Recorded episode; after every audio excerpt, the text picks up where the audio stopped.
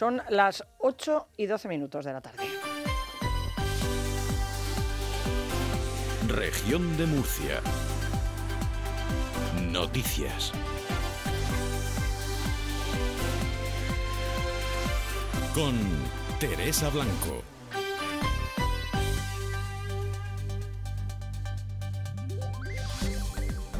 Saludos, buenas tardes. El fútbol sala nos ha llevado a modificar un poco nuestro horario y aprovechando el descanso del partido resumimos los asuntos más destacados de hoy. Antes y de cara al fin de semana empezamos con las previsiones meteorológicas Agencia Estatal. Laura Vila, buenas tardes.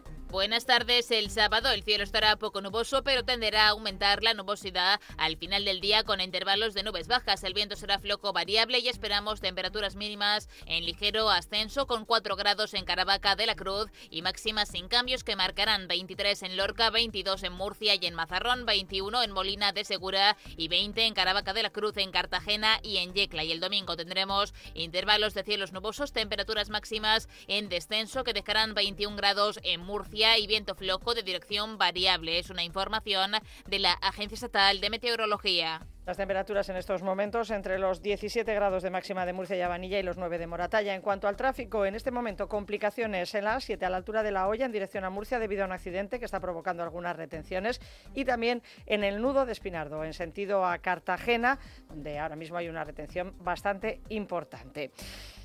Una vez que hemos repasado la información de servicio público, vamos a empezar nuestro repaso informativo y lo hacemos hablando del caso de los tres detenidos en Yecla por coaccionar a menores de edad para obtener de ellos presuntamente imágenes sexuales. Esta mañana ha pasado a disposición judicial. El juez de instrucción número 2 ha ordenado prisión provisional para uno de ellos, acusado de pertenecer a esta red, mientras que los otros dos investigados han quedado en libertad, pero eso sí con la obligación de comparecer periódicamente en el juzgado. Patricia Jiménez. De uno en uno han llegado al juzgado los acusados para declarar por separado. El primero de ellos en encapuchado para evitar exponerse, ha salido por su propio pie, ha quedado en libertad con obligación de comparecer periódicamente en el juzgado y la prohibición de salir del país. A las preguntas sobre su presunta implicación en los hechos ha dicho sin comentarios. El segundo detenido ha entrado en sede judicial a cara descubierta tras ser increpado por vecinos ha necesitado de protección policial y a la salida no ha dejado ver su rostro. Para él, el juez del juzgado de instrucción número 2 de Yecla en funciones de guardia ha ordenado el ingreso en prisión provisional comunicada y sin fianza. Y el tercero de los detenidos que ha pasado por el Palacio de Justicia de Yecla ha quedado en libertad provisional, aunque no podrá salir del país y tendrá que comparecer cada 15 días en el juzgado. El delegado del Gobierno, Francisco Jiménez, ha confirmado que la investigación apunta a que presuntamente captaron a los jóvenes en parques y proximidades de los centros escolares? Bueno, captaban a los jóvenes en parques y en las proximidades pues, de centros escolares, los captaban, les hacían algún regalo e entonces luego pues intentaban obtener eh, imágenes de imágenes de grabaciones sexuales, etcétera, que luego difundían a, a otras personas. En el procedimiento bajo secreto de sumario se investigan delitos contra la salud pública y blanqueo de capitales y contra la libertad e indemnidad sexual de menor de 16 años, es decir, el derecho de no sufrir interferencia en la formación de la sexualidad del menor. Mañana es 25 de noviembre, día para la eliminación de la violencia de género. Las cifras en la región hay más de 4.700 casos activos, se han tramitado unas 6.000 denuncias, 2.400 mujeres han tenido que recurrir al teléfono 016 para pedir auxilio y 3.000 necesitan protección policial. Solo este año se contabilizan 51 víctimas mortales, una de ellas fue asesinada en Cieza el pasado septiembre. La titular del juzgado de violencia de género número 2 de Murcia, Fátima Saura, incide en el aumento de casos en los que están implicados los adolescentes. Cuidamos que nuestros hijos no salgan solos, vayan acompañados por si les pasa algo. Pero luego los tenemos en el salón con un ordenador abierto a Internet donde está entrando una serie de contenido terrible que va en contra de todo lo que estamos hablando y donde además les permitimos, por debajo de una edad y sin enseñarles a utilizarla, las redes sociales. A nadie se nos ocurre dejar a nuestro hijo en la mochila un cuchillo para ir al colegio, ¿no? Bueno, pues le dejamos un móvil. Un móvil es un instrumento para cometer un delito.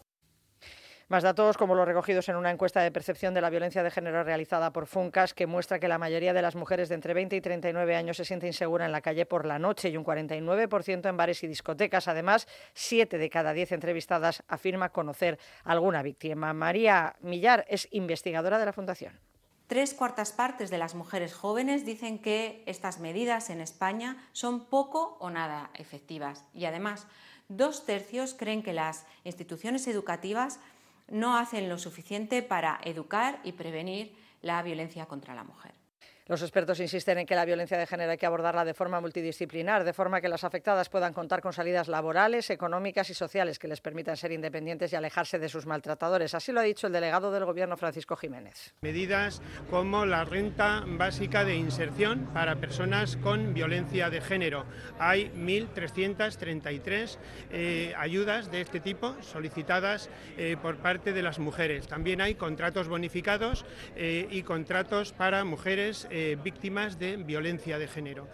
Jiménez ha participado en la entrega de los premios Menina, que reconocen la labor de las instituciones en la lucha contra esta lacra. Los galardones recaían en el Colegio de Ópticos Optometristas, los procuradores, el colectivo de artistas Trazo 6 y el coronel de la quinta zona de la Guardia Civil en la Reserva, Jesús Arribas. En todos nuestros equipos territoriales de Policía Judicial tenemos especialistas en mujer menor, pero hace ya unos años dimos un paso más de crear equipos especializados en violencia de género en todas nuestras, nuestras compañías. Y que cualquier guardia civil estuviera de seguridad ciudadana, estuviera en condiciones de atender a cualquier mujer Recordamos que organizaciones de mujeres y colectivos feministas han convocado más de 40 movilizaciones para este sábado 25 de noviembre en Murcia a partir a las 12 de la Plaza de la Fuensanta. Y mientras tanto, el presidente Fernando López Miras ha anunciado la apertura a principios de 2024 del Centro de Crisis para Mujeres Víctimas de Violencia Sexual. Se ubicará en el Palmar y estará abierto las 24 horas del día, los 35, los 365 días del año.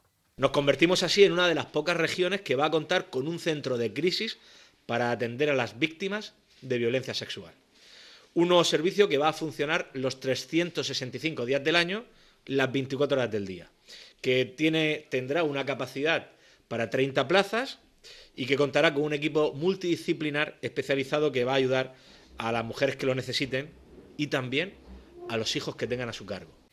El diputado de Podemos, Víctor Ejío, denuncia, sin embargo, que este proyecto financiado por el Ministerio de Igualdad acumula ocho meses de retraso difunden fake news de forma consciente para lavar su imagen antes del Día Internacional contra la Violencia de Género y demuestran que lo único que les importa es echarse la foto. López Miras ha cometido hoy uno de los mayores errores de su trayectoria política, porque con la violencia de género y con las víctimas no se juega. Las mujeres de esta región lo que necesitan es un presidente honesto, comprometido, y no un dirigente que se pone medallas falsas mientras pacta con la ultraderecha.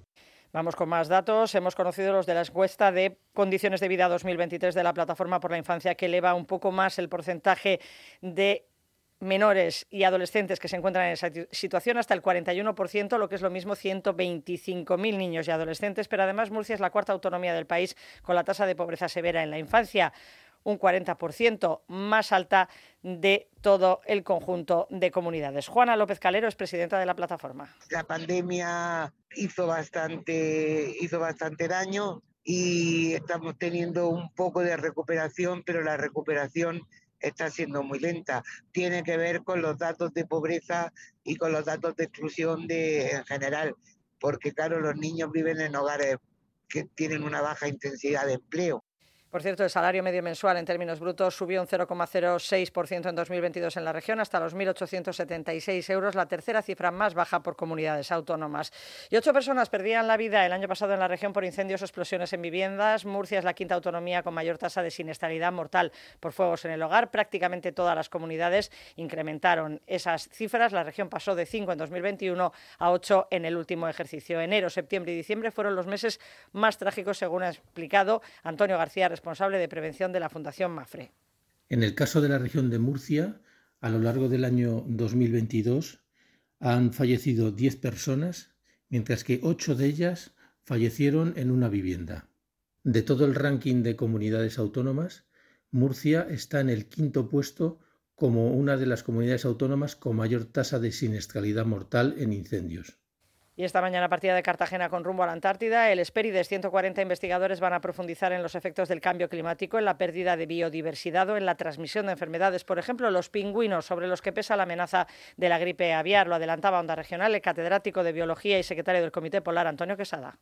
Respecto a la gripe aviar, que va a ser un problema muy importante este año. Estamos, eh, pensamos que puede llegar a la Antártida, todavía no está definido pero es posible que llegue a la Antártida y que puede causar eh, un efecto muy importante en las poblaciones de pingüinos. Tenemos eh, dos equipos trabajando sobre el tema. Este año hemos llevado un equipo muy completo, especialmente preparado para el análisis de, de las muestras in situ, van a hacer la máxima resolución que se ha hecho nunca in situ sobre el problema, si es que apareciera. Y vamos ya con la información nacional e internacional. José Antonio Martínez, buenas tardes. Buenas tardes. El presidente del gobierno, Pedro Sánchez, ha cerrado la gira que le ha llevado a Israel, Palestina y Egipto, abriendo la puerta a que España pueda reconocer unilateralmente al Estado palestino si la comunidad internacional y más concretamente la Unión Europea no toman decisiones conjuntas en esa dirección. Sánchez decía que si no se produce el reconocimiento conjunto, España tomará sus propias decisiones. The momentum has come for the international community, especially for the European Union and member states, to recognize uh, the state of Palestine. We do it all together. But if this is not the case, of course, Spain will take their own decisions. El Ministerio de Exteriores israelí ha convocado a la embajadora de España por estas declaraciones que su gobierno considera un apoyo al terrorismo, algo que el Ministerio de Exteriores español ha calificado de inaceptable y falso. Mientras Hamas ha liberado ya a 24 rehenes, 12 israelíes y 12 tailandeses en el marco de la tregua alcanzada con Israel, que va a liberar en las próximas horas a los primeros 39 presos palestinos todos mujeres o niños, de una cárcel israelí en territorio cisjordano. La Conferencia Episcopal Española está trabajando en la elaboración de un plan de reparación integral a las víctimas de abusos sexuales en la Iglesia que incluye indemnizaciones económicas a las víctimas, tanto si hay sentencia judicial como si no, bien porque el abusador haya fallecido o porque el caso ya haya prescrito. Escuchamos a César Magán, secretario general de la Conferencia Episcopal. La Iglesia va a reparar siempre, siempre. Lo que hemos dicho es que la que la Iglesia se hace cargo de indemnizaciones, en primer lugar, por supuesto, si media una sentencia judicial. Y si no hay sentencia judicial, porque a lo mejor puede haber circunstancias que no permiten esa sentencia, también lo vamos a hacer. Pues son las 8 y 25 minutos de la tarde. Breve resumen con lo más destacado de esta jornada. Terminamos, volvemos a las 9 de la noche y estamos también en orm.es, pero vamos a seguir ahora con los deportes. Onda Regional. Región de Murcia. Noticias.